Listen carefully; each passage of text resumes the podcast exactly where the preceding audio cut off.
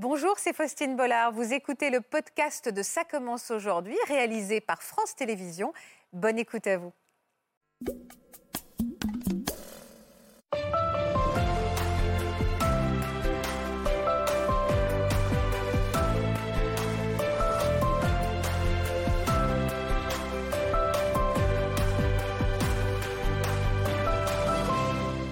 Bonjour à tous. Nous sommes en direct sur le plateau de Ça commence aujourd'hui, comme tous les vendredis. Alors, vous nous demandez régulièrement des nouvelles de nos invités. Et à quelques jours de Noël, on avait envie de vous faire cette jolie surprise. Certains ont accepté de reprendre leur place sur notre banquette. Et vous allez le voir, beaucoup de choses ont changé depuis euh, leur premier passage dans l'émission. Il y a eu des déclics, il y a eu des rencontres, il y a eu des combats gagnés. Entourés de notre formidable équipe d'experts qui est au complet, ils vont se livrer aujourd'hui avec beaucoup d'émotion, beaucoup de sincérité. C'est une émission pleine de bonnes vibrations qu'on va vivre ensemble et je m'en réjouis. Bienvenue à tous. Bonjour Elodie. Bonjour Faustine. Quel bonheur de se Belle retrouver. Je vous présente Nathalie qui est à vos côtés. Bonjour. Nathalie, j'ai jamais eu le plaisir de la recevoir, mais vous allez voir qu'elle a une histoire très forte avec notre émission. On va le découvrir et puis il va y avoir beaucoup, beaucoup d'invités qui vont se succéder sur ce plateau. Vous connaissez ma bande d'experts. Ça me fait très plaisir, un, de saluer leur travail exceptionnel tout au long de l'année, mais aussi de les avoir tous réunis à nos côtés. Natacha Espier. Bonjour Natacha. Bonjour Faustine. Florian Mbappé, donc avec son, avec son t-shirt de soutien à l'équipe de France. Florence Escaravage qui va encore nous parler d'amour.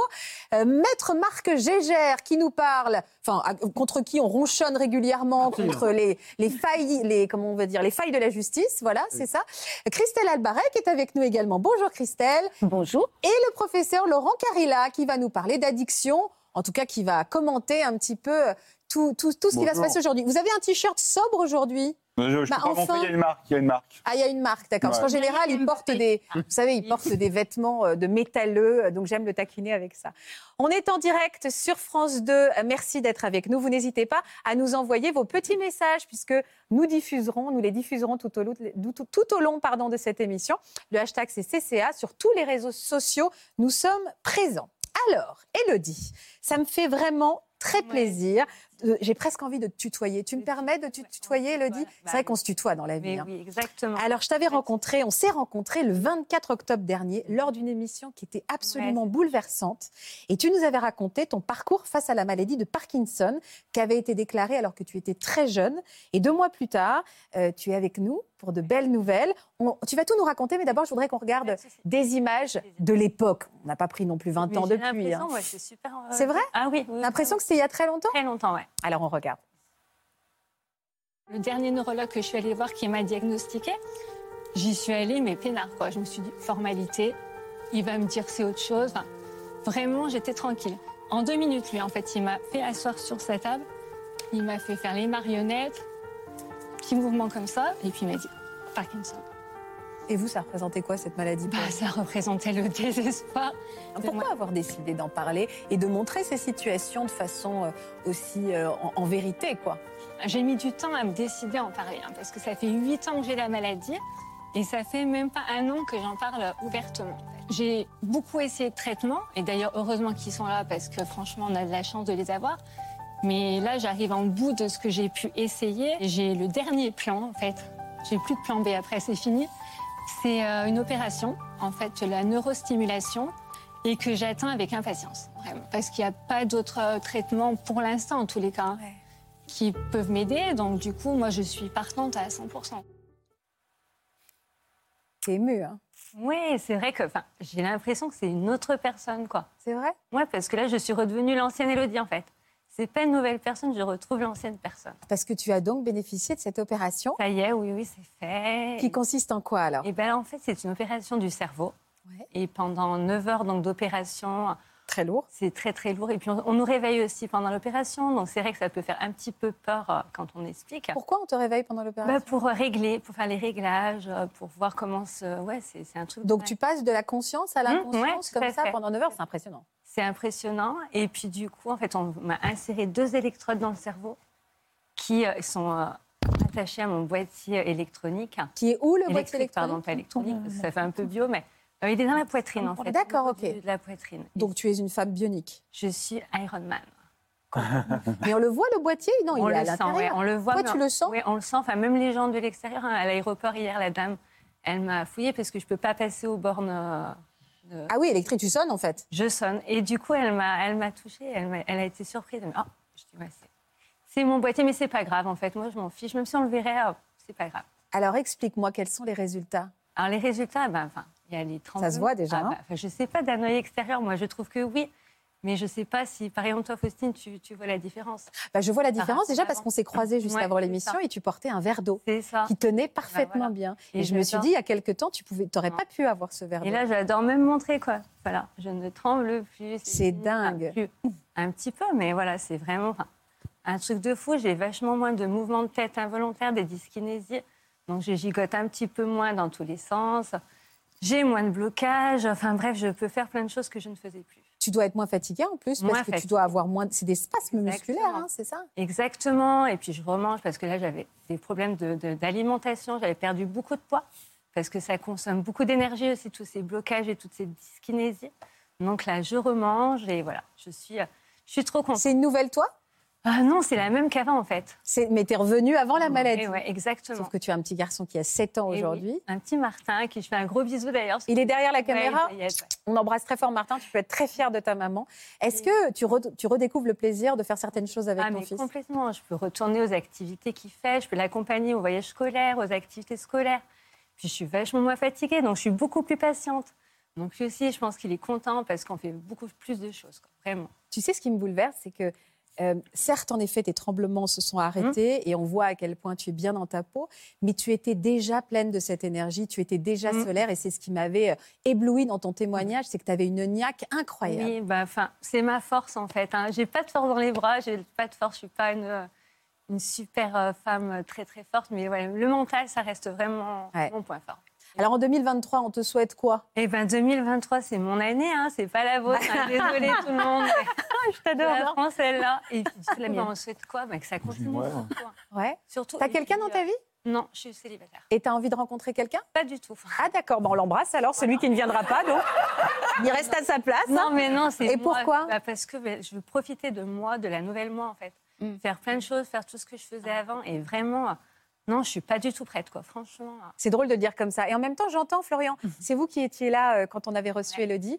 Et, euh, et, et- et vous, et c'est vrai que là, le côté, on se retrouve, je suis un peu égoïste et je revendique mon droit à une certaine égoïsme. C'est une étape nécessaire, peut-être pour après rencontrer quelqu'un. Exactement, c'est une étape. Alors, c'est même pas de l'égoïsme, hein, c'est un recentrage qui est, qui, est, qui est utile. Alors, déjà, pendant la maladie, vous, vous partagez ce- cet optimisme Oui. avec, avec tout le monde et c'était important. Mais là, il y a le besoin de, de- de profiter un peu, de récupérer le temps perdu, de profiter de la vie.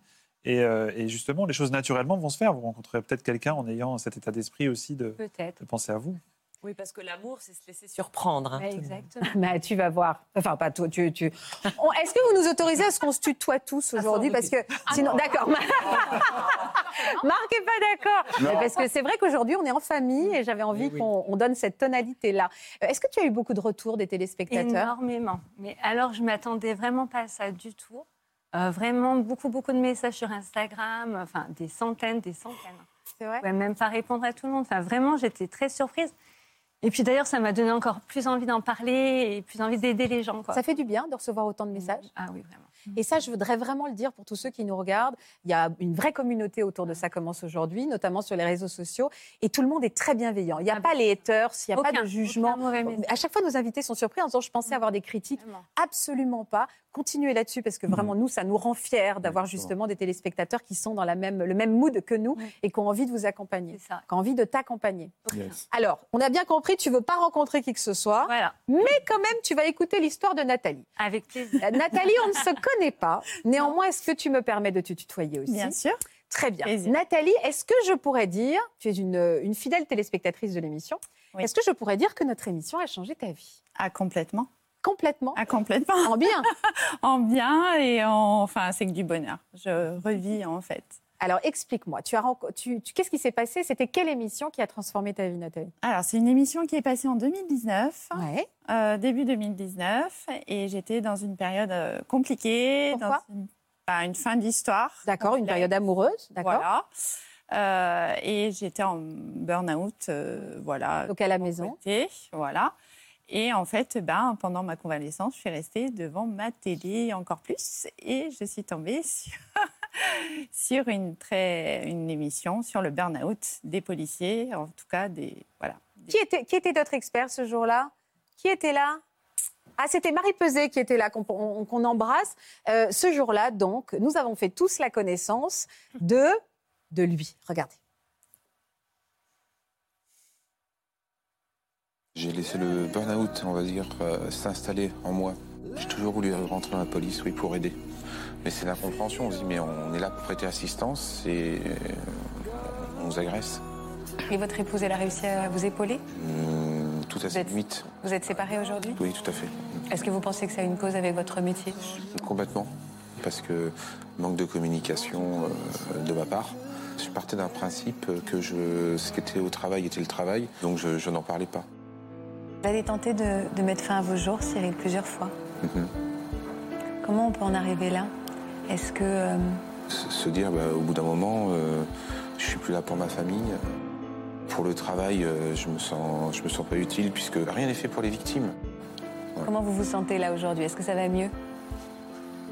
Ouais, Ça, encore fragile. ça prend le temps qu'il faut. T'es ému, hein. Très. J'avais été très, très touchée par, euh, par, euh, par Cyril. Vraiment, ça fait partie de nos invités qui m'avaient, ça m'avait pris au trip, hein, sa, sa détresse. Et visiblement, toi aussi. Qu'est-ce que tu as ressenti quand tu as découvert euh, Cyril? Ah, j'ai eu un coup de cœur. Ah. Genre Chrochroniouf et tout, quoi. Ah, mais les papillons dans le ventre. non, Chrochroniouf, Nathalie. Les c'est Pardon. les Schroschroniouf. Ah, vraiment Malgré sa détresse? Ah, complètement. Il y a eu quelque chose qui s'est dégagé de lui, comme jamais j'avais ressenti ça pour quelqu'un. À 42 ans, euh, vivre ça, c'est juste incroyable. Ah ouais? Au point de passer à l'action et de chercher à le rencontrer? Oui. Ah ouais? Ah oui, oui, oui, j'ai fait les réseaux. Et comment t'as fait? Et ben, en fait, euh, à l'époque, je faisais partie d'une association. ouais. Et Quelle association? fait, euh, Une association de, de familles de forces de l'ordre. D'accord, ok. Et en fait, je connaissais la présidente qui a été sur le plateau. Ah Par ouais réseau interposé, bah oui. Et en fait, euh, j'ai dit, mais c'est pas possible, là, il faut euh, que je le retrouve. T'as de la suite dans les idées. Hein Fallait nous appeler nous, on aurait donné. On, on donne pas les coordonnées à tout le monde, mais là, si on avait senti qu'il y avait un vrai coup de cœur, on aurait peut-être pu. euh, Il y avait peut-être moyen de moyenner, quoi. Oui. Mais d'ailleurs, heureusement que je me suis dépêchée parce que je crois qu'il y avait une petite boîte qui l'attendait. Ah ouais, de, mais de, de- en effet, beaucoup, c'est vrai. Il y avait pas mal de gens. Mais il faut dire, c'est un homme charmant et, il avait été très, très touchant. Une fois que tu as récupéré ses coordonnées, tu fais quoi? T'appelles et tu dis bonjour, euh, j'ai Bah flashé oui. sur toi à la télévision? Ah non. Non, non, parce que c'est pas du tout mon style, en fait. Bah alors, t'as fait Mais- comment?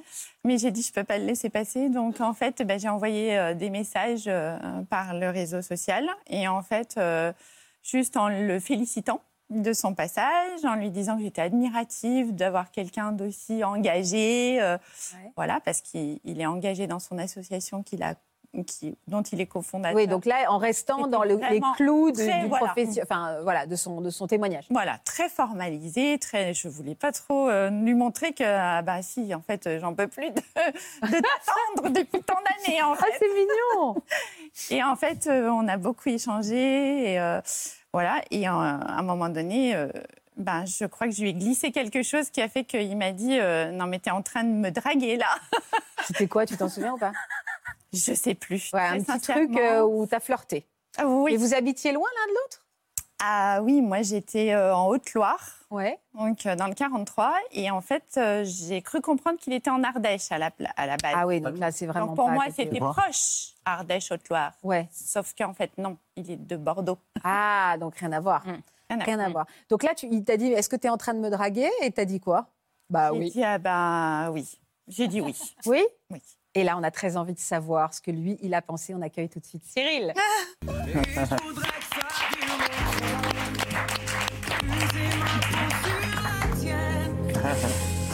Oh, j'adore cette émission.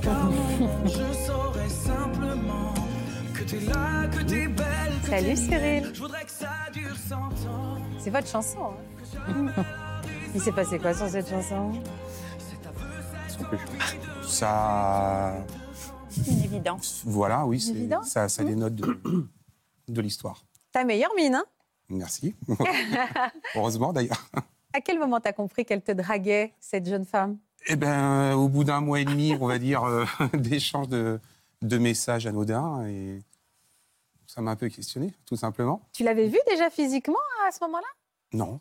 D'accord Et t'as pas eu cette curiosité de te demander à quoi elle ressemblait? Hmm, bah, on, avait fait quelques, quelques, Quelques vidéos. vidéos, euh, ouais, Enfin voilà, mais on n'étais pas du tout dans cet esprit-là. Mais elle te plaisait pas, tu t'étais pas dit elle est ravissante. C'était même, enfin, je me suis même pas posé la question. Oui, c'est ça. Même n'étais pas pas, dans cet J'étais pas du tout dans cet état Et d'esprit. alors, quand elle, elle s'est un peu révélée, qu'est-ce que tu as ressenti quand elle, quand as compris qu'elle flirtait un peu hein? Pas qu'un peu d'ailleurs. Ah ben, euh, pas qu'un peu. pas qu'un peu. Non, non, ben, là, je me suis dit, euh, ouais, bon, ben, ouais, on- il est temps peut-être de concrétiser certaines choses et de, de- voilà, d'avancer dans la vie. Vous êtes vus où pour la première fois? Alors, on s'est vu euh, fin mai à Bergerac la première fois. Joli, romantique. C'est très sympa. Très joli. Ouais. Vous avez fait quoi, à Bergerac? Ça me regarde pas, mais justement, ça me regarde. Et ben, on est Au restaurant boire un verre Ouais. à un restaurant. D'accord. Et puis, euh, de fil en aiguille, on s'est quitté le lendemain. Mais ça a été, Ouais. c'est vrai, ça a été le coup de foudre? Oui. Enfin, toi, tu l'avais déjà eu, Bah oui. mais est-ce que toi, tu l'as eu, Cyril? Euh, en toute honnêteté, les choses se sont faites progressivement. Non. Alors, quand Voilà. on raconte l'histoire avec sa femme à côté, on dit ouais, je l'ai vu, j'ai su, j'ai Ouais, mais sublime. je préfère être honnête. Et vous êtes tombés très amoureux.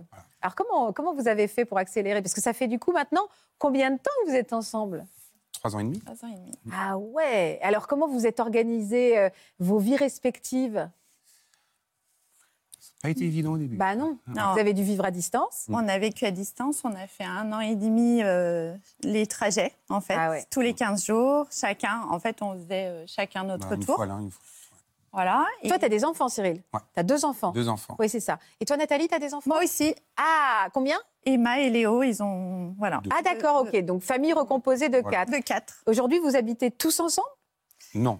Non. Non. Non, mais Non. grands, ils sont grands. D'accord. Donc, euh, ils sont en Haute-Loire, euh, tous les deux. Ouais. euh, voilà.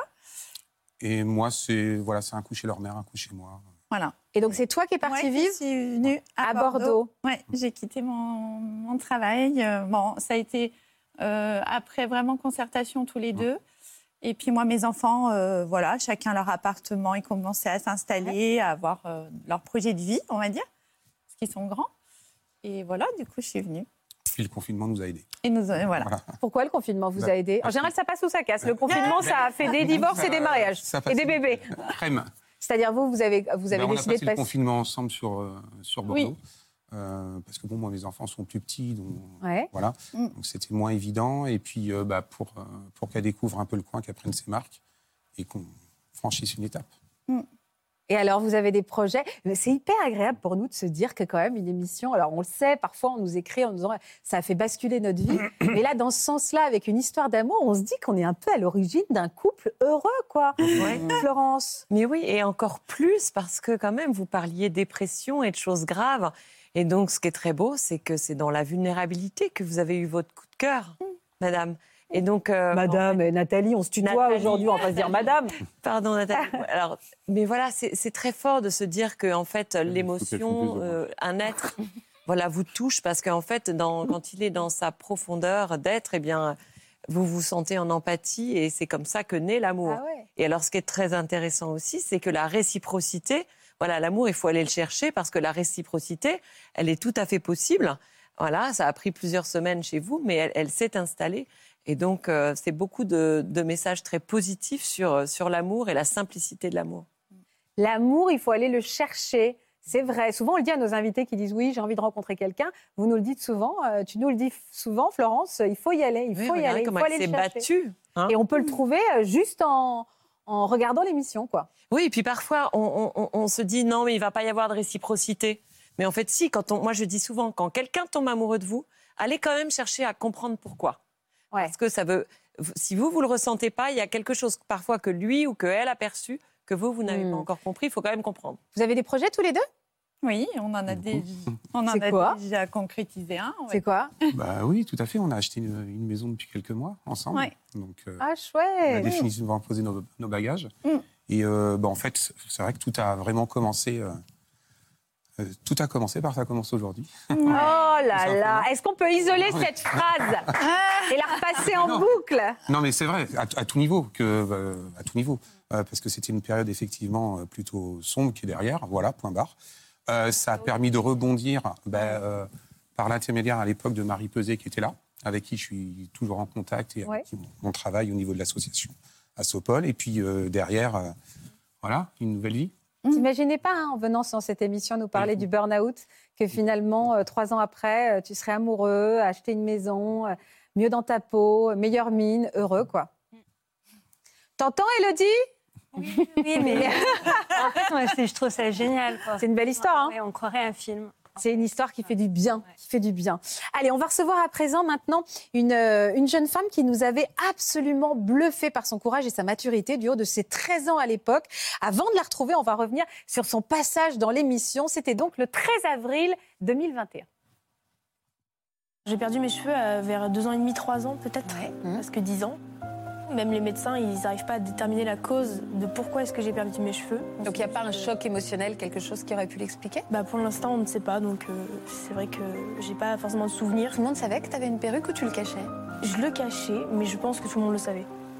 Ouais. Mais euh, je continue euh, de toute façon à le cacher, donc. T'en parlais à personne? Uniquement à mes amis. Parce que euh, elles me comprenaient et les autres pas forcément, donc voilà. Et aujourd'hui, tu continues à la porter tout le temps, ta perruque? C'est vrai que oui, je la porte tout le temps, ouais. T'as pas envie de te libérer de cette contrainte? Pas de soucis. Pas de souci, tu, me re- tu la retires? Ok.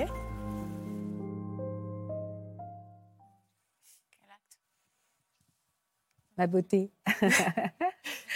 Salut Margot. Salut, Ça va? Ça va T'es super. hyper stressée. Je sais que Oui. t'es hyper stressée. Plus que la première fois. Mais c'est ça qui est hyper étrange. Comment ça se fait que tu sois plus stressée maintenant? Peut-être parce que j'ai une image maintenant. Peut-être.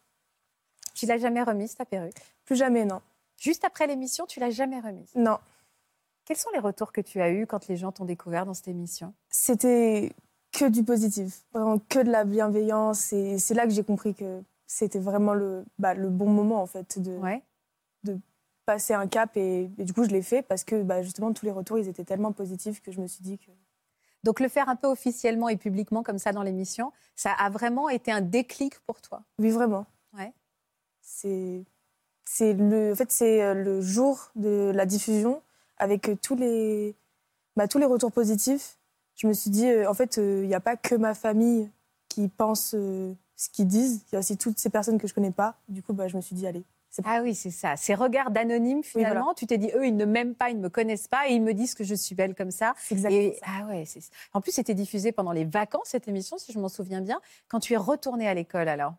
Et comment ça bah, s'est passé? euh, bah, En fait, j'appréhendais un petit peu parce que bah, c'était, enfin, c'était là que ça se, ça se concrétisait. Parce que bah, du coup, euh, les gens, bah, ils m'avaient vu avec une perruque et maintenant, euh, je comptais aller les voir sans perruque. Et en fait, euh, bah, ça s'est super bien passé. Bah, j'ai eu quelques regards, mais en fait, bah, là, je les avais bah, oubliés. En fait. Ça, ça- ça n'avait plus d'importance. Ouais. Est-ce qu'au point tu, tu as commencé, est-ce qu'aujourd'hui tu te trouves belle sans ta perruque? Oui, d'ailleurs, je pense que je voudrais plus jamais en mettre. Sérieusement? Vraiment. Parce que maintenant, c'est toi, si tu estimes que voilà, ton, ton apparence sans cheveux, c'est ce- que tu es profondément? Ouais. Bah, en fait, j'ai construit ma personnalité euh, là-dessus. Et euh, du coup, bah, je veux plus. euh, je trouve que ça n'a plus d'importance d'avoir des cheveux.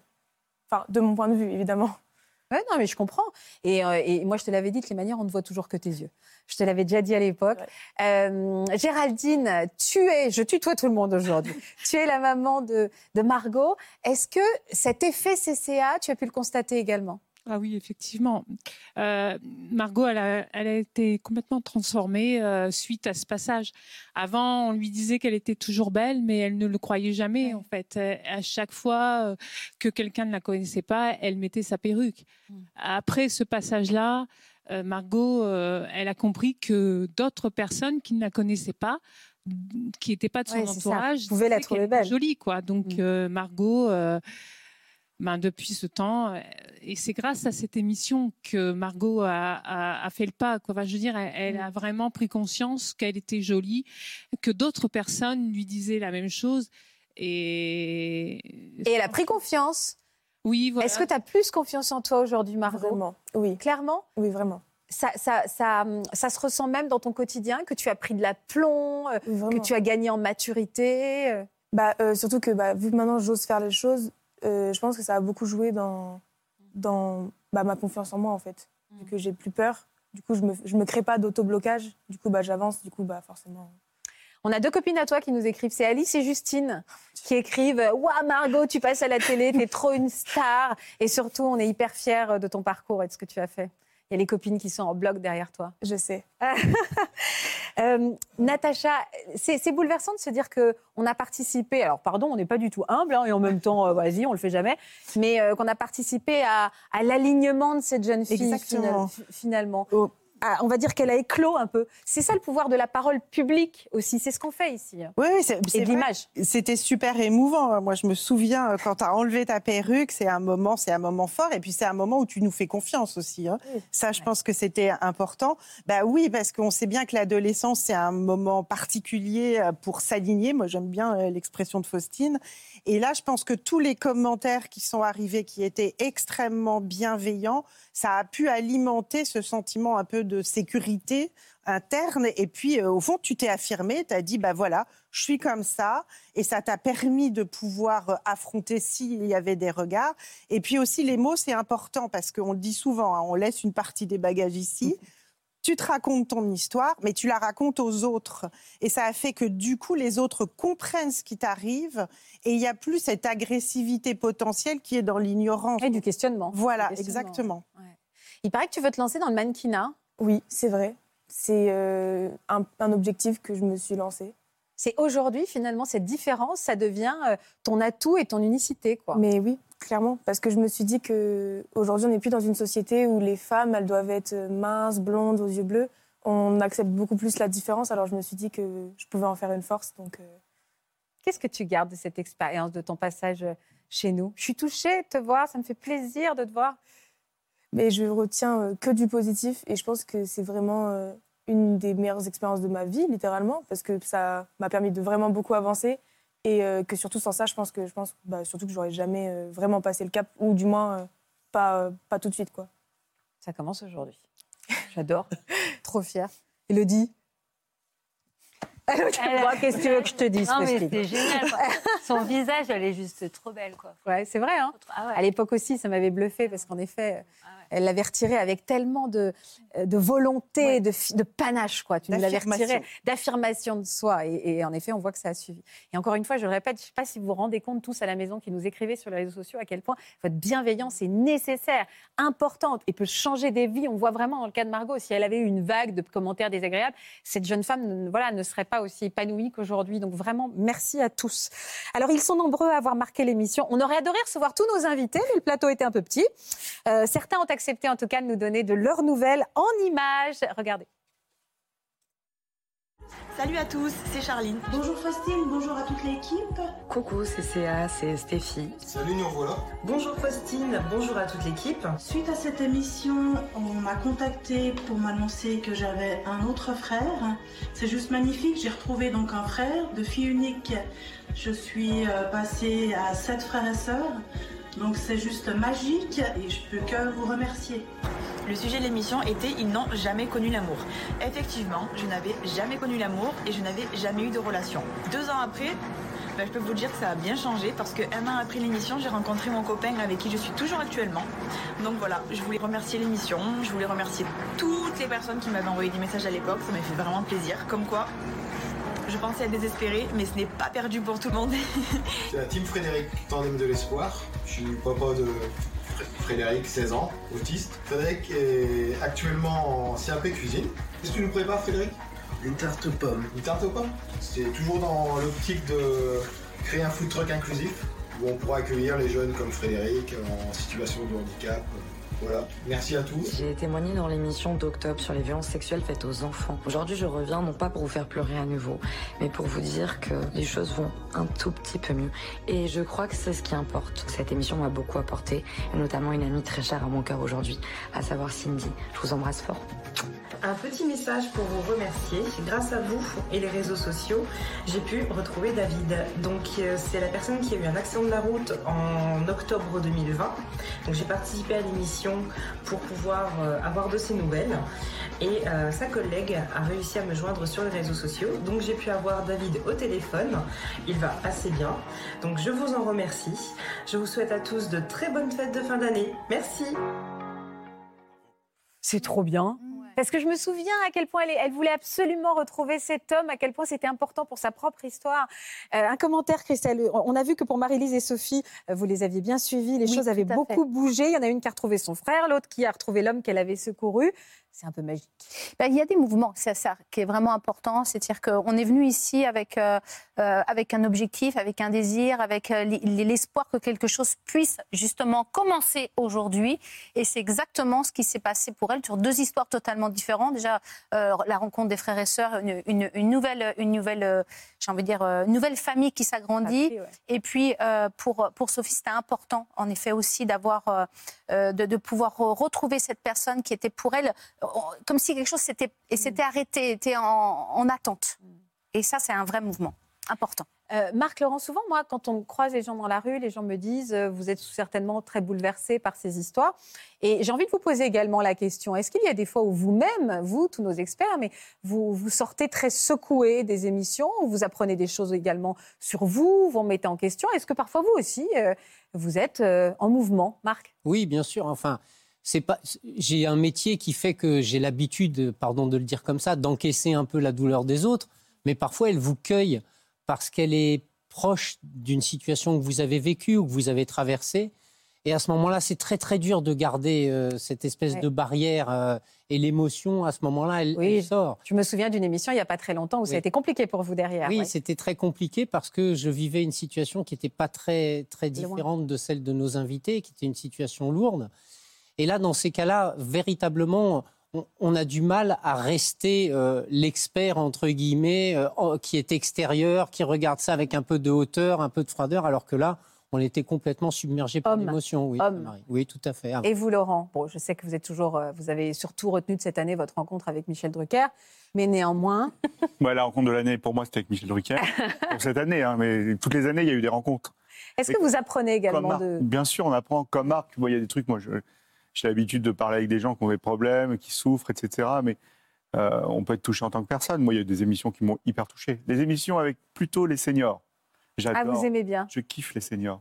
On a fait une semaine spéciale hein, sur les, les premières fois seniors et c'est vrai qu'elles étaient très touchantes, en effet. Et Michel Drucker. Et Michel Drucker, évidemment. Bon, on n'est pas tout à fait loin du sujet, d'ailleurs, et on embrasse Michel. On va prendre... Bah, c'est un senior, Stéphanie me dit, bah, t'es gonflé. Je dis, bah, euh, Michel, il le sait. C'est une légende. C'est une légende, plus qu'un senior. un patrimoine. On va, on va prendre maintenant des nouvelles euh, d'un jeune homme tout aussi bluffant que toi, Margot. C'est un jeune homme qui nous avait beaucoup marqué et dont on parle souvent à la rédaction. Je suis trop contente de le recevoir. Il était venu euh, témoigner sur la transidentité aux côtés de sa maman, Émilie, qui est là. Émilie, regardez. Quel genre de, de- d'enfant il est devenu? Euh, alors, euh, tout petit, c'était un enfant euh, casse-cou. Ouais. Du coup, à l'époque, on disait quel garçon manqué qui refusait euh, bah, les, les- les- les- dès qu'il a été en âge d'exprimer euh, les robes, euh, euh, les, les jouets de filles, euh, jamais. Effectivement, je j'y ai pas prêté plus d'attention non plus. Hein. Un enfin, ce qu'on appelle un garçon manqué communément. Bien euh, sûr, bien sûr. Il y en a, il y en a plein sans pour autant parler de transidentité. Tu te sentais piégée dans un corps qui n'était pas le tien? Oui, totalement. J'étais, euh, j'étais mal. euh, je m'imaginais euh, plus petit euh, me dire qu'un jour je me déguiserais en fille. Je savais que j'étais pas une fille. J'étais bloquée en fait. C'était, euh, j'étais complètement bloquée dans ce corps et je savais pas, je comprenais pas exactement ce qui se passait. Il y avait une espèce de confusion dans mon cerveau qui se disait mais je suis un garçon. Pourquoi est-ce que on m'identifie à une fille? T'en souffrais, Adriano? Ouais, beaucoup. La beauté et euh, l'intelligence d'Adriano, c'était il y a deux ans. Il a bien changé, vous allez le voir, et on l'accueille tout de suite. Ah ben on peut l'applaudir, ouais. Hey Ça me fait trop plaisir de te voir. Alors j'aimerais, depuis tout à l'heure, je me dis que si j'arrête pas de me lever, de vous embrasser, ça va faire too much, mais sachez que j'ai vraiment très envie de le faire. Salut Adriano. Salut. Je vais parler comme une vieille, mais qu'est-ce que t'as grandi? Merci. Vieilli même, on peut dire. Hein Un petit peu, ouais. Ça te- comment Vieilli du haut de tes 16 ans, ça te fait quoi de revoir ces images? C'est touchant. Ouais. Ça, ça me rappelle euh, une période assez sombre. Donc, euh, quand je vois comment j'ai évolué, je suis content, je suis fier. Qu'est-ce que t'es beau, dis donc Merci. Ah ouais, dis donc. Bah, t'étais déjà super beau, mais alors là, maintenant, euh, vrai petit mec, quoi. Euh, T'as commencé ta transition? Oui, oui, oui, ma transition hormonale, oui. Ça va faire un an et demi maintenant. Ouais. Euh, j'ai des injections de testostérone toutes les trois semaines. Ouais. Euh, Comment tu les vis, ces injections? Ça va. Euh, ça Alors, c'est vrai que c'était un peu compliqué au début parce que ça reste un acte médical et on est toujours ramené au médical comme si on avait une maladie. Maintenant, ça va mieux parce que depuis que je me fais mes injections, ça va faire euh, Ah. plusieurs mois. C'est- T'as plus besoin d'aller chez le médecin maintenant, tu ça. peux les faire C'est plus une toi-même infirmière qui me le fait, c'est moi-même. Donc, Donc tu te fais des de- piqûres, en fait? Oui, c'est ça. D'accord, ok. Les trois semaines. C'est dur quand même. hein. Euh, La première fois qu'on se fait une piqûre, c'est pas évident. hein. On n'est pas habitué à 16 ans de se faire nos piqûres. Mais après, euh, c'est un vrai soulagement parce que bah, maintenant, je me réapproprie mon corps et ça fait du bien. Ça a été quoi les premiers changements chez toi? Euh, la voix. La voix, et c'est ce qui m'a le plus aidé. C'est vrai que ta voix a vraiment changé. ouais. Et au bout de deux semaines, déjà, la voix, j'ai senti qu'elle commençait à baisser. La pilosité qui arrivait très vite aussi. Euh, Il y a la carrure qui arrive au plus au, au niveau de 6-8 mois. On voit euh, les changements, plus d'épaules, euh, tout ça. C'est pas mal que ce que tu dis, cette expression que tu dis, pour me réapproprier mon corps, le fait qu'il y ait du temps comme ça et que tu puisses observer vraiment les changements, ça te porte, c'est un motif de satisfaction presque tous les jours, dire ah ouais ça j'avais pas, maintenant je me, je, je deviens moi finalement. C'est ça, c'est ça, ça fait vraiment plaisir. On voit l'évolution, ça se passe tout doucement. Évidemment, là maintenant, euh, ça va faire un an et demi, les, les, les changements sont moins flagrants, hein, forcément. Mais il y a toujours euh, des, des petits changements, ça fait toujours plaisir de se voir évoluer comme ça. Ouais. C'est quoi l'étape d'après alors pour toi? Euh, moi, j'aimerais bien me faire opérer du torse, Ouais. une torsoplastie. C'est quoi une torsoplastie Enfin, ça consiste en quoi? Euh, ça consiste À retirer la poitrine, en fait. voilà, Tu vas faire ça. retirer la poitrine, On ok. enlève euh, la glande mammaire. euh, Ouais, d'accord. Et euh, pour l'instant, c'est compliqué parce que euh, à 16 ans, euh, c'est pas facile de. Un chirurgien, il, il opère pas comme ça quand on est mineur. Ouais. Donc pour l'instant, moi, mon combat en ce moment, c'est un petit peu de trouver un chirurgien qui accepte en public aussi, parce que sinon on peut passer en privé. Mais il faut mettre beaucoup de sous. Ça reste une grosse opération quand même. D'accord, ok.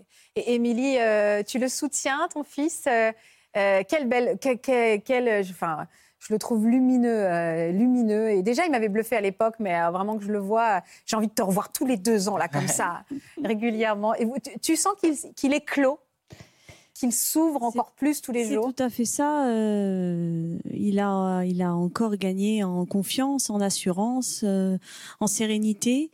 Euh, il devient un vrai petit homme, euh, de mieux en mieux dans son corps, donc euh, de mieux en mieux dans sa tête aussi. Ouais, la tête, ça se voit aussi, en effet, qu'il est euh, plus, plus- mieux dans sa tête. Est-ce que les, les- les spécialistes qui te suivent avaient regardé l'émission? Oui, oui, oui. J'avais eu des retours de mes spécialistes. Ça les Ouais. avait beaucoup, euh, je pense, ils me l'ont pas dit forcément, mais ça les avait euh, réconfortés dans leur choix. Je pense qu'ils savaient déjà que j'étais assez serein, que, que c'était un, un choix mûrement réfléchi de vouloir faire une transition hormonale. Mais ça les a rassurés parce qu'ils voyaient que j'étais prêt à assumer ces changements, à accepter devant tout le monde et à, et à pouvoir euh, avancer dans mon parcours. C'est marrant de dire que ça les a rassurés. Comme quoi, il y a, le médecin, quand il intervient sur un tout jeune homme, il a toujours une espèce d'angoisse. De, pourtant, la, la dysphorie de genre, aujourd'hui, c'est très, très reconnu, accompagné. Mais sur un jeune homme comme ça, il, ça les a rassurés de voir que c'était quelque Bien chose sûr, de on profond. reste euh, dans une période où euh, c'est compliqué, on est jeune, donc on, a, on passe par plein d'émotions, on peut avoir plusieurs avis qui vont changer, donc forcément ils s'inquiètent pour moi. Qu'est-ce qui t'avait poussé à participer à cette émission? Euh, j'avais besoin de m'affirmer, j'avais besoin de, de faire mon, un peu mon coming out, euh, de m'assumer en fait devant tout le monde, de pouvoir dire voilà maintenant c'est comme ça, euh, je vais avancer et, et c'est tout. Tu voudrais avoir recours à toutes les opérations? Oui, Ouais. Fur et à mesure. T'appréhendes ou t'es impatient? Les deux. Euh, c'est vrai que bon, pour la torsoplastie, j'a- j'appréhende un peu moins, mais pour euh, l'opération de la réassignation sexuelle, donc de l'entrejambe, là, c'est une plus grosse opération. C'est pas qu'une seule opération en général. hein, euh.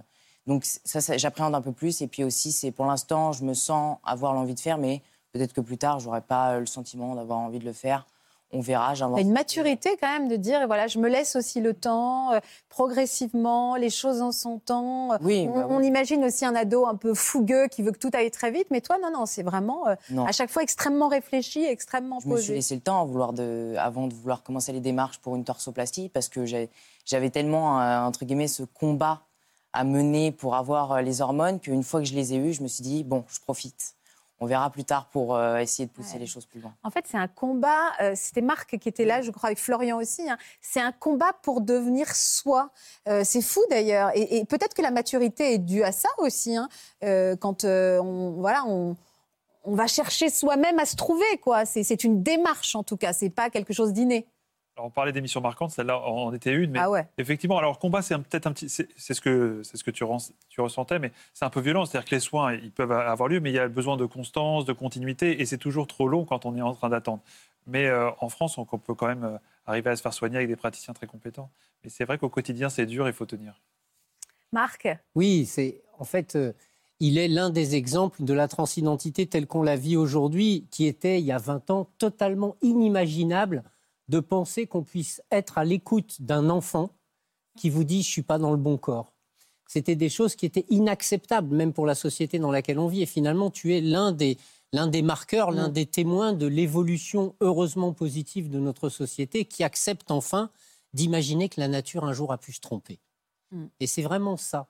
Et permettre à des gens comme toi de retrouver une apparence qui corresponde avec ce que, dans notre jargon en droit, on appelle le sexe vrai. C'est-à-dire, c'est la vraie identité au fond de soi. Ben, c'est quand même une avancée extraordinaire parce que ça évite euh, des dépressions dramatiques, ça évite des suicides, ça évite des choses comme ça chez nos jeunes qui ont déjà suffisamment l'occasion d'être mal pour de multiples raisons, au moins qu'on les laisse vivre la vie qui est la leur. Est-ce que tu, tu te rends compte que toi, Adriano, à cette place-là, à l'époque comme aujourd'hui, tu peux être un modèle et incarner, euh, incarner, incarner cette transition, cette dysphorie de genre, ce- cet épanouissement retrouvé? Est-ce que déjà, tu as eu beaucoup de messages qui allaient dans ce sens Ah sur les bah réseaux? oui, pour le coup, euh, j'ai eu beaucoup de messages. J'étais très surpris parce que je me rendais pas forcément compte que tout le monde allait me voir comme ça. Enfin, je le faisais très légèrement en fait, avec beaucoup de sérénité. Et quand euh, Parce que tu sais qu'on est très regardé. Oui. Mais je pas, tu t'es pas rendu compte sur je le me suis moment. pas rendu compte à quel point.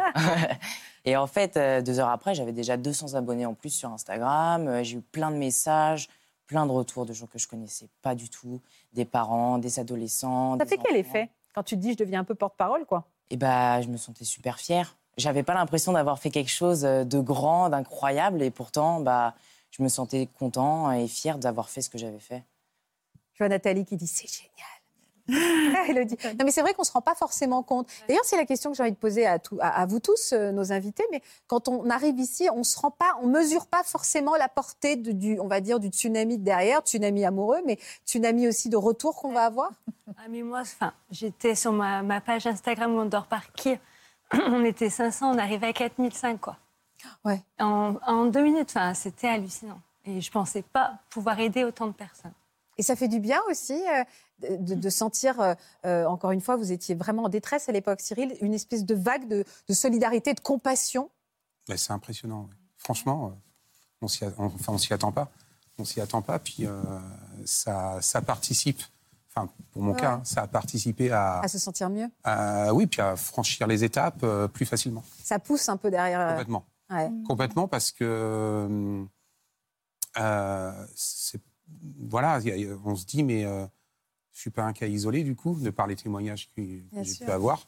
Et euh, du coup on se fait un devoir entre guillemets euh, d'aller de l'avant. Et c'est surtout que plus on avance plus on se dit non mais je peux pas revenir en arrière c'est pas possible. Ouais, c'est ça. donc euh, on est vraiment poussé devant. faut y aller. Et puis mais on, on se rend pas compte de la portée que ça peut avoir. C'est ouais, c'est impressionnant Et ça aide de se dire qu'on peut aider les autres aussi. Mais complètement On se sent moteur. un peu investi d'une mission, en train de dire moi je dois y aller parce que ça va les aider aussi en fait. Oui, oui, puis dans le sens de dire, ben voilà, euh, moi j'ai eu la chance à un moment, ben voilà, euh, euh, certaines opportunités, des mains tendues, faut pas avoir honte et faut pas être bloqué à saisir les mains qu'on nous, tend. Voilà, et puis de se faire aider par des Mm. vrais professionnels. Euh, parce qu'il y a tellement de choses qu'on entend, qu'on peut- voir, surtout quand on est dans des états, voilà, Ouais, de quand on a un genou à terre. Et euh, voilà, après, bon, nous, enfin, de par les professions, c'est pas évident. euh, parce que bon, voilà, on se crée une carapace.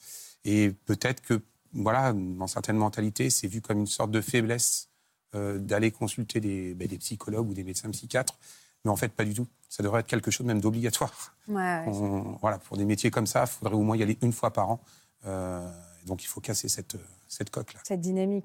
Euh, je voudrais quand même dire un mot parce que souvent on m'arrête dans la rue, on me demande euh, en effet qu'est-ce que vous êtes devenu Euh, et si on a encore des nouvelles de nos invités. Et je dis mais en fait personne ne se rend compte et je tiens absolument à rendre hommage aux équipes qui travaillent, que ça soit toute notre équipe de journalistes, nos rédacteurs en chef, même toute l'équipe technique en fait. On, on accompagne vraiment nos invités du début.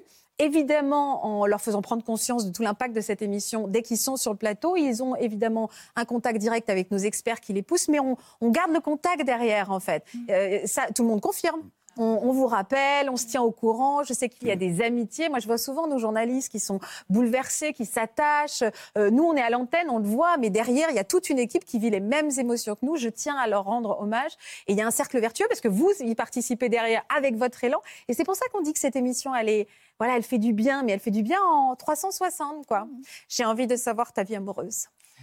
Elle m'a dit, Adriano, ça ne te regarde pas. Eh ben si, un peu quand même. Est-ce que tu as quelqu'un dans ta vie? Oui.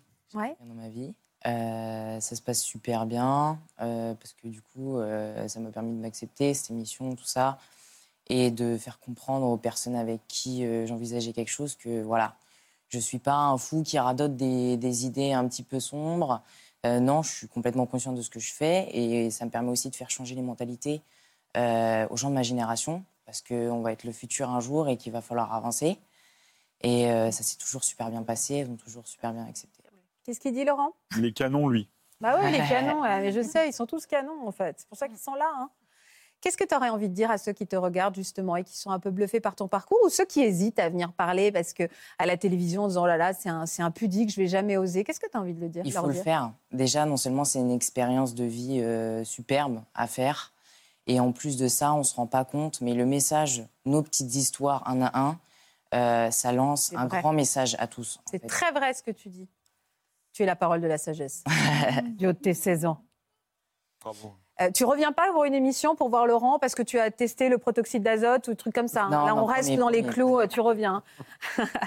Allez, Julie, on va refaire connaissance. Enfin, on va pas refaire connaissance parce qu'on te, on te connaît. Et toi aussi, tu traversais une histoire euh, compliquée quand tu étais venue nous rencontrer la première fois. Euh, tu menais un combat. Un combat contre quoi? Contre les addictions, contre l'alcool et les médicaments. Alors, on va se replonger dans ton histoire. C'était donc il y a trois ans. C'était un vrai tournant de ta vie. Et tu es venue nous raconter, tu étais venue nous raconter ton parcours. On voit que tu as beaucoup changé aussi. Moi, j'ai basculé euh, à 15 ans quand mes parents ont divorcé. C'est de l'alcool, hein? De l'alcool. Mais vous l'avez trouvé où à 15 ans, cet alcool? Euh, Dans les placards de mes parents. De manière très instinctive, je me suis tournée vers l'alcool. Et tous les jours, la consommation a augmenté?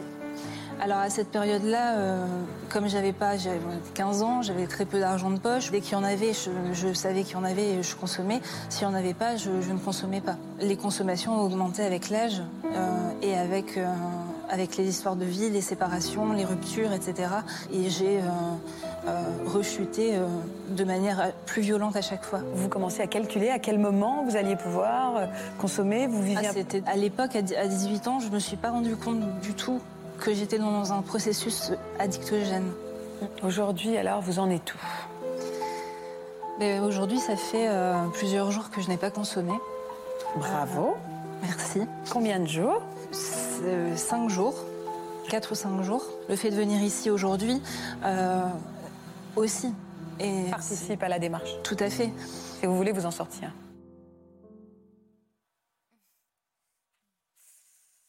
Quoi? Pourquoi tu fais cette tête-là Parce que je pensais pas que ça allait me... Ouais, t'émouvoir à ce point-là Ouais, carrément. Qu'est-ce qui te touche Mais je m'attendais pas. Mais je, je, je sais pas. Je, je vois la détresse dans mes yeux en fait à ce moment-là. Oui, t'étais mal. Hein Ouais. T'as perdu beaucoup de poids, dis donc. Ouais. Ouais. Oui, j'ai perdu. euh, bon, j'ai perdu un- 20 kilos. J'ai repris un petit peu parce que bon, pour le coup, pas pour des raisons euh, de dépression, au contraire des raisons de voilà, on profite, on est bon vivant, donc euh, c'est des bons kilos. Mais oui, j'ai là j'ai 15 kilos en plus quoi. Euh, à l'époque, tu nous disais que tu étais abstinente depuis cinq jours. Est-ce que, est que ça a duré? Non, pas du tout. Pas du tout. Euh, j'ai rechuté quelques jours après l'émission. Ouais. je sais pas combien de temps, mais vraiment pas, pas longtemps après. Et je suis entrée vraiment dans la période de, je pense, la pire de ma vie à ce moment-là, euh, où tout s'est décuplé, euh, où là, c'était, j'étais vraiment plus que l'ombre de moi-même et ma vie se résumait à boire, euh, à consommer euh, des médicaments, enfin, à, être, euh, désolée du mot, mais c'était ça, j'étais défoncée en fait tout le temps.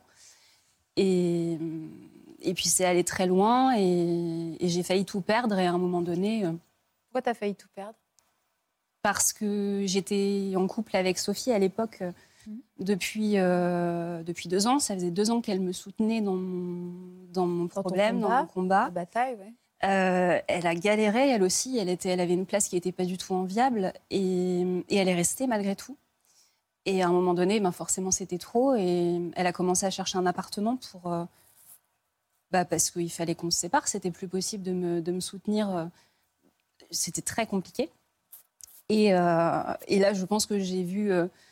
J'ai compris que si elle partait, euh, moi, je partais aussi derrière parce qu'il n'y avait plus rien qui me retiendrait, en fait, euh, à la vie. Et, et là, euh, il y a eu le, le déclic qui a fait que j'ai choisi d'être hospitalisée et cette fois-ci, ça a été la bonne. Quoi. Tu t'es vraiment fait aider? Pendant combien de temps tu as été hospitalisée? Pas très longtemps, pendant 15 jours. Euh, parce qu'en fait, déjà, une- je suis très.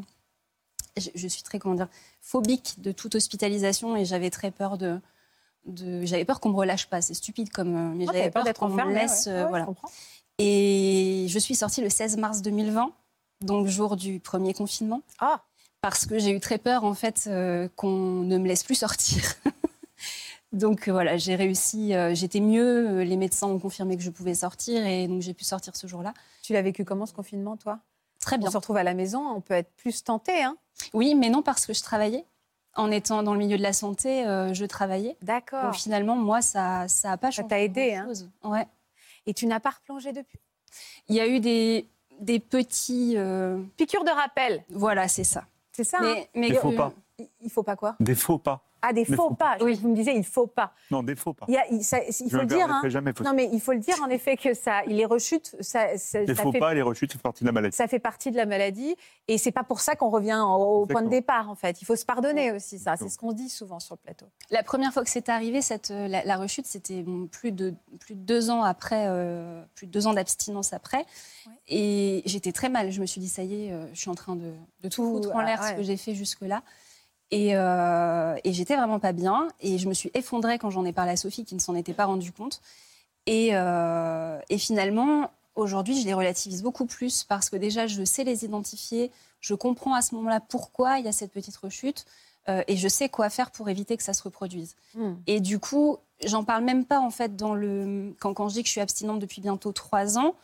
Je dis que je suis abstinente depuis bientôt trois ans. Je recompte pas depuis le départ à chaque ouais, fois, c'est ça, ouais. parce que c'est vraiment des petites choses très isolées, sans gravité pour le coup. Ouais, tu dois être fière, hein, abstinente depuis trois ans. Alors, qu'est-ce que cette émission t'a apporté finalement? Parce que ça a été finalement le début du parcours, ça n'a pas été l'aboutissement, tu n'as pas tourné la page. Qu'est-ce que ça a pu t'apporter? Si ça t'a apporté quelque chose. Ça m'a apporté quelque Sinon, chose. Et je pense qu'aussi le fait de me voir euh, après coup euh, a été. euh, a été... Je, je pense qu'il y a eu quelque chose quand je me suis vue en fait à la télé après, puisque là c'était pas du direct l'émission de la dernière fois. Et voilà, c'est bizarre hein, quand on, on est dans son corps, on vit les choses, mais quand on se voit euh, de l'autre côté, Comment on explique ça, ce déclic? Je ne sais pas qui veut prendre la parole, mes experts là-dessus, mais comment on explique le déclic qu'on a quand on se voit Souvent, il y a des invités, ils regardent les magnétos qu'on leur diffuse, ils disent oh, Je ne me rendais pas compte que j'étais comme ça, comme ça, comme Il y ça. a une façon d'objectiver, hein, d'une certaine manière. Le- c'est comme le fait d'écrire ou de parler, de dire ce que l'on vit à l'intérieur. En fait, de se voir, on, on rend objectif quelque chose qu'on qu'on intériorise. Et là, d'un seul coup, il y a une étape qui se crée. Elle n'est pas forcément immédiate, mais il y a quelque chose qui va se mettre en mouvement. une prise Ouais, Il y a aussi l'idée de, de se dire que quand on est en train de dégringoler, en fait, c'est très progressif. Donc, on s'en rend pas compte. On est au quotidien à se regarder dans la Mm. glace et on voit pas Mm. cette espèce de dégénérescence. Et quand on a l'occasion, comme ça, sur une image qui est extérieure, de prendre le recul Ah, pour se se, voit, voir, là, on réalise à ce moment-là euh, l'état dans lequel on se trouvait. Quoi. Ouais. Puis sentir ce que vous disiez tout à l'heure, c'est que vous avez vu votre détresse. Vous avez, euh, elle- et elle était palpable, elle était émotionnelle. Donc il y a vraiment eu les deux. et je crois que ça a été un, un point de départ. Euh, Est-ce que tu es toujours avec Sophie? Oui. On l'embrasse. elle est pas là Elle est pas là Elle est pas là? Non, elle n'a pas voulu venir. Elle est timide. Ah d'accord, ok. Bon, on l'embrasse, mais bon, la prochaine fois, elle vient quand même. hein. Euh, c'est, elle est belle cette photo. Euh, Qu'est-ce que vous avez comme projet toutes les deux? Eh ben, on est paxé déjà depuis, euh, depuis un an. Ouais. On s'est installé, en fait, on a changé complètement de vie. On a quitté le nord de la France, on a quitté nos CDI. Euh, et on est parti s'installer dans une tiny house euh, au fin fond des Pyrénées. Une tiny house, c'est les Rikiki maisons? Ouais. Tiny house. Les petites maisons complètement autonomes, écologiques, euh, et on vit en toute autonomie. C'est marrant dans la ça. nature. Et vous travaillez? Ouais, je suis art thérapeute du coup. Ouais. Euh, donc je l'étais déjà, euh, même si j'étais une art thérapeute euh, qui avait plus de points communs avec ses patients qu'avec ses collègues. Mais j'étais à l'époque, je travaillais en, en psychiatrie et, et là aujourd'hui, je me suis installée en libéral et je mêle la nature euh, à l'art thérapie. Et l'idée, c'est de faire de l'art thérapie éco-responsable avec des matériaux issus de l'environnement, de la nature top. et du recyclage. C'est top. Quel parcours? Un mot sur, euh, euh, Laurence, sur l'importance, on parle souvent des personnes qui euh, souffrent d'alcoolisme, mais pas forcément des, des- des conjoints, des partenaires. Ce sont des aidants dans ces moments-là. Et est-ce que, en fait, parce qu'on voit bien que le déclic euh, pour Julie a été aussi la peur de perdre euh, sa, bien-aimée, quoi. Ce sont des aidants, ça peut être aussi des codépendants. Et ça dépend où ils se posent. Pourquoi des codépendants? Codépendants, c'est ils vivent la maladie euh, de la même façon, Ouais. euh, mais c'est quand, quand la personne addicte rechute, là, le codépendant lui rechute euh, plutôt émotionnellement. Vous voyez, c'est plutôt sur le, le registre de la dépression, etc. Euh, en tout cas, il faut prendre en charge euh, Les deux. Enfin, Ouais. le, Le- ouais. faut pas qu'on oublie aussi Non, ceux non. qui vivent à Il y a des du- associations hein, comme Alanon, Alanon A-L-A-N-O-N, qui, qui sont des associations qui aident euh, les familles, qui aident les enfants. Ça, Euh, c'est hyper important de le important. Et puis il y a l'UNAFAM aussi, qui est une grande association qui aide aussi plus largement sur le plan psychiatrique. Il est porteur d'espoir, ce témoignage, Julie. Merci. hein. J'espère que la prochaine fois que tu verras ces images-là, belle comme tu es, souriante comme tu es, ça te fera un déclic et une émotion positive. Allez, je vous parlais de l'équipe tout à l'heure. On avait très envie, pour terminer cette émission, euh, de vous envoyer un message, que toute l'équipe vous envoie un message. On vous passe souvent des, des- des- des images. J'avais envie que vous voyiez leur visage, puisque CCA, c'est eux.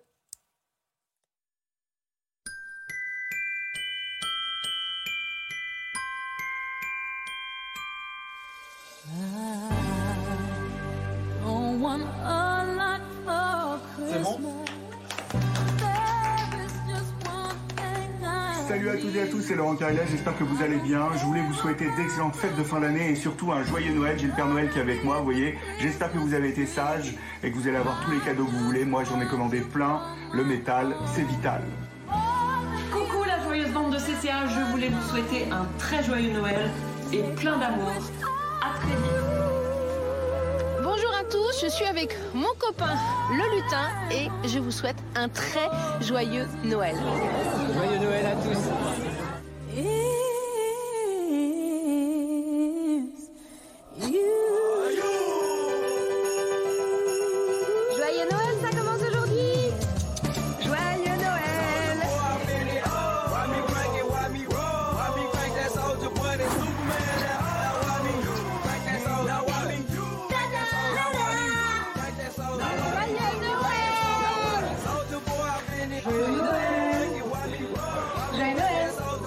Joyeux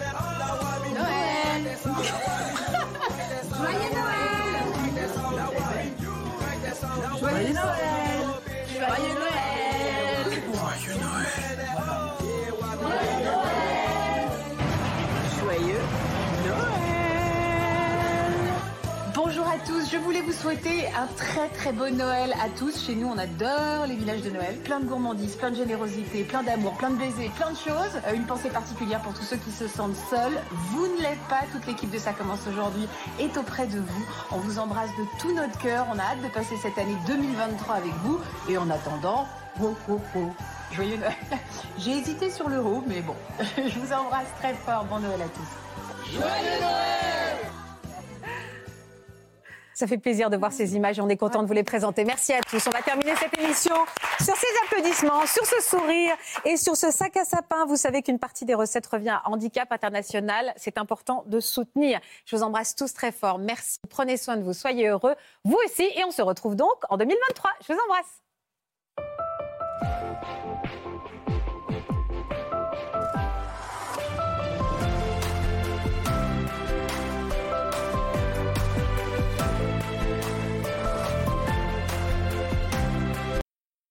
Voilà, j'espère que ce podcast de Ça commence aujourd'hui vous a plu. Si c'est le cas, n'hésitez pas à vous abonner. Vous pouvez également retrouver l'intégralité de nos émissions sur France.tv.